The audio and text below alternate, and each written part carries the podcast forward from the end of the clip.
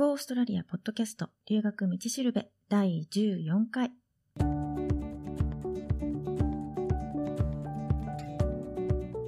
ゴーストラリアポッドキャストの留学道しるべは、オーストラリアも留学も初めてという人のためのポッドキャストで、留学のこと、英語のこと、現地での生活のこと、それから習慣の違いとか、オーストラリア留学に関するいろんなことについてパース在住の留学コンサルタントふみがお伝えしていきます。今日のトピックはオーストラリアに持ってくると役立つものです。えっ、ー、と基本的に日本であの日頃からね日常よく使ってるものっていうのは持って行った方がいいですね。あのオーストラリアで買えるものも多いんですけどやっぱりね、日本で買ったものの方が質がね、断然いいし、種類が多いですよね。で、オーストラリアで買うと結構あの、メイドインチャイナ、中国製のものが多くて、あんまりね、長持ちしないものが多いと思います。で、あった方がいいものとか、なくてもいいものとかいうのは結構個人差があると思うので、自分がこう使う頻度とか、あるいは自分にとってそのものがどれくらい重要度が高いのかとか、そういうのをね、いろいろ考えながら決めて持っていくといいんじゃないかなって思います。で、とりあえずね、その役立つものっていうのをネットでもね、あの、調べてみたんですけど、まあその中でいろんな人の意見とかも含めて、これはあった方がいいかなって思うものを私のコメントも交えて優先順位とか関係なしでランダムに紹介していきたいと思います。あと一応あのリストもね作っておきますのでメモらなくても大丈夫です。で、何個ぐらいあるのかちょっと数えてみたら全部で50弱ぐらいあるので、あの前編と後編とで2回に分けて紹介していきたいと思います。えー、まずは常備薬、薬ですね。あの、いつも薬にお世話になっているっていう人は、やっぱり持ってた方がね、安心だと思います。あの、こっちの薬って種類とかそのメーカーによっては結構ね、効きが強すぎたりすることもあるし、あとね、日頃日本で風邪ひかないっていう人でも、環境が変わると知らないうちにこうストレスとかね、いろんなこう要素が加わって体調を崩したりとか、風邪ひいてしまったりとか、そういうこともあると思うので、まあ、日頃ね、そういう時に使い慣れてる薬を持ってれば、一安心かなって思うんですけど、でもね、国が違うと人種も違うので、なんかこう、ウイルスもね、多分違うと思うんですよね。なので、日本のね、薬じゃ効かないっていうこともあるかもしれないので、まあその時はね、現地で買った方がいいかもしれないですけど、あの、薬持ち込む時って、薬局とかで普通に売ってるもの、例えばほら、風邪薬とか、頭痛薬とか、そういうのはなんかほとんど規制もなく持ち込みができるみたいなんですけど、処方箋とか、そういう場合はちゃんと担当のね、お医者さんに英語の処方箋を書いてもらって、薬と一緒に持ってた方がいいですね。それから電子辞書。これあの、携帯のアプリでも辞書がありますけど、使う頻度によっては、電子辞書の方が、携帯よりも電池が長持ちするんじゃないかなと思います。あの、紙辞書はね、重いので、やっぱり電子辞書ですよね。どちらかといえば。で、紙といえば、書籍、本ですね。本が好きな人は欠かせないかもしれないんですけど、本はやっぱりね、重たくなっちゃうので、今はあの、その携帯のね、アプリで Kindle とか読めるので、そういうので買えるんだったら、そっちにした方が、あの、時間がある時にいつでも読めるし、携帯だったらいつも持ち歩いてるものなので、邪魔にはならないし、そっちの方がね、いいと思うんですけど、でもあの、日本の書籍って、まだまだ電子化されてないものって結構多いと思うんですよね。なので、どうしてもお気に入りっていうそういう本があれば、持ってきてた方が心の拠り所っていうか、精神安定剤っていうか、そういうのとして活躍するかもしれないので、持ってきてもいいんじゃないかなって思います。それから、SIM ロックされてないスマホとか iPhone。これはね、あの、前回もね、話をしたんですけど、スマホとかね、iPhone とか、こっちでも買えるんですけど、自分が慣れてる携帯があれば、そっちの方が使いやすいと思うので、携帯の機種がこっちでも使えるものだったら持ってきてた方がいいですね。で、携帯のその電池の減りが早いっていう場合は、日本でバッテリーだけでも新しいのと交換しておくと、こっちに来た時充電何回もしなくてもいいし、あとね、時間も長く使えるのでいいと思います。それからデジカメ。これはね、今もうスマホとか iPhone で撮れるので、よっぽど写真にこだわってる人じゃなければ多分必要ないと思います。あ、でもあの、水のある場所で写真を撮りたいとかっていう場合、例えばビーチに行ったりとか、サーフィンやるとか、まあいろいろあると思うんですけど、そういうところだとスマホとか iPhone とか使えないじゃないですか。あ、でもそういえば、あの iPhone7 だったら防水機能がついてるんですよね。なので iPhone7 持ってない人は防水のデジカメがあるといいかもしれないですね。で、ドライヤー。これあの、電圧のね、切り替えができるものがいいと思います。あの、日本でも海外でも両方使えるっていうのがありますよね。で、結構小型のドライヤー、それが場所を取らなくていいと思うんですけど、こっちでもね、買えるんですけど、小型ってこっちで見たことないですね。もうサイズは大きいです。で、デザインもね、結構のパッとしない そういうものが多いので、あの、ドライヤーはね、電圧の切り替えのできるものを日本から持ってきてた方がいいと思います。それからパソコンとかラップトップですね。これはあの留学する人とか一つの場所に長く留まる人には必需品だと思います。あとあのパソコンこっちでも買えるんですけどね。あの東芝のラップトップ新しいのでそうですね500ドルもしないかな。もちろん日本語のね表示の設定もできるんですけど新しいの買うとほら最初からね設定も全部自分でやんないといけないしすぐにこう自分がいいと思うのが見つかるかわからないので、やっぱり日本で買った方が種類も多いし、自分のこれだって思うものも見つかりやすいと思うので、日本から持って行った方がいいんじゃないかなって思います。あとあの、USB メモリっていうんですかね。こっちでは USB ドライブとか SAM ドライブ、SAM ドライブっていうんですけど、あの、SAM っていうのは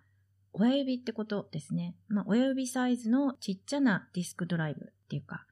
そういうのがもし必要な場合はね、あると便利じゃないかなって思います。今はでももうインターネットのクラウドとかで写真とかファイルとかそういうのの保存ってもう簡単にできるので、まあ、そんなに必要じゃないかもしれないですけどね。持ち運び用としてあった方がいいかもしれないですね。それから電池。これはあの、充電式の電池がいいですね。日本で買ってきた方が絶対いいです。あの、こっちの電池は普通の電池でも充電式のでもすっごい高いんですよ。なので日本で買ってきた方がいいと思います。ただ普通の電池だとすごく重たくなっちゃうので充電式でまあいる分だけ持ってくるといいんじゃないですかね。で、その電池の充電器は電圧が海外でも使えるようになっているものがいいですね。日本でしか使えない仕様になっている場合は、それとは別に変圧器とかが必要になっちゃうので、まあ、電圧が OK なもの。あの、パソコンとかはね、AC アダプター自体の電圧が100から 240V って書いてあると思うので、海外でもね、使えるんですけど、コンセントの型がオーストラリアと日本だと違うので、コンセントの変換プラグっていうのをね、買っておいた方がいいです。こっちでももちろん買えるんですけど、高いです。あとそういえばあの、タコ足みたいにコンセントがいくつもさせるものがあると、同時に複数のものを充電したり使えたりするので便利っていう人もいましたね。このタコ足のコンセントも電圧が100から 240V に対応しているものであれば、変換プラグはそのタコ足のコンセントの分一つで OK ってことになるので、いくつもね、買わなくていいですよね。あと iPhone とか iPad とかスマホとかそういうのの充電には USB を差し込んで充電できるアダプターが必要ですよね。最近あのコンセントと USB がいくつか一緒についてて、電圧も海外で使えるように対応しているものとかそういうのがあるので、そういうのでひとまとめにしておいてもいいかもしれないですね。で、iPhone とかスマホとかを使う場合は、あの、モバイルバッテリーがあった方がいいです。例えば、外出中にネットを使ったりとか、アプリ使ったりとか、ゲームしたりとか、たくさんあの携帯を使う人は、その外出先で電源がないとか、電源が使えないところだった場合に、バッテリー切れとかってなっちゃったらすごい困ると思うんですよね。なので、軽くて小さくて持ち運びに便利なモバイルバッテリーがあったらいいと思います。このね、あの、モバイルバッテリーって後からね、日本から送ってもらおうって思っても、海外には送れないものの一つになってるので、必要っていう人はもう来るときにね、一緒に持ってきてた方がいいですね。もちろんね、これもモバイルバッテリーこっちでも買えるんですけど、多分日本と比べると型が古いし、でかいし、重いし、高い と思うので、日本で買って持ってくるっていう方がいいと思います。それから洋服。これはね、なんか、あの、人によってはね、日本よりもオーストラリアの方が安くて可愛い服がいっぱいあるっていう人もいるんですけど、場所によるんですかね。私あの、パースで服が安いって思ったことは一度もないです。ありません。私とか多分サイズがちっちゃいんで、合う服っていうのがないんですよね。みんな大きすぎる。なので、とりあえず買い物にね、行かなくてもしばらくは過ごせるように、着回しできるようにこう持ってくるといいんじゃないでしょうか。で、冬もね、普通に寒いので、冬用のジャケットとかコートとかそういうのはあった方がいいですね。以前あの、パースで真冬にね、日本人の高校生たちが観光してたんですけど、その時には、ジャケットを着て、マフラーして、毛糸の帽子、あのビーニーをね、被ってましたよ。私も最初の頃は、冬はね、コートにマフラーと、それから手袋してましたけど、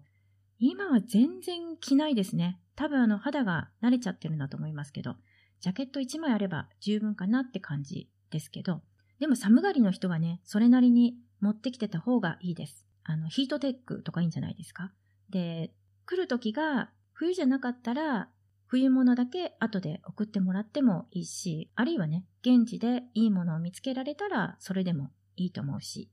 で、朝晩の温度差って結構激しい場合が多いので、いろんなこう温度にね、すぐ対応できるように、脱ぎ着がしやすくって、軽くて、薄いけどあったかいジャケットとかフリースとかパーカーとか、なんかそういうのがあると便利だと思います。あの、体温調節をするっていうことも病気をしないための予防策のうちの一つだと思うので、あと夏でもね、室内のこうエアコンがね、効きすぎて寒いっていうこともよくあるので、なんかこうちょっと羽織れるもの、羽織れる服があると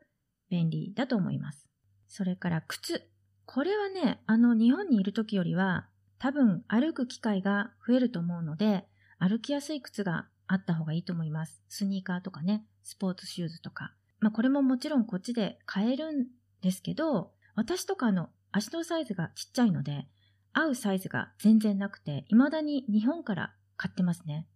で、夏だったら、夏の履物は B さんかサンダルかな。クロックスもいいですかね。家の中とかスリッパ代わりにクロックス履いてたりしますね。やっぱりあの土足っていうのが基本なので、あの、素足じゃね、それであんまり歩きたくないじゃないですか。で、靴下でもいいんですけど、床だとね、それでも冬だったら冷たいし、なので、年中ね、家の中ではクロックス履いてますね。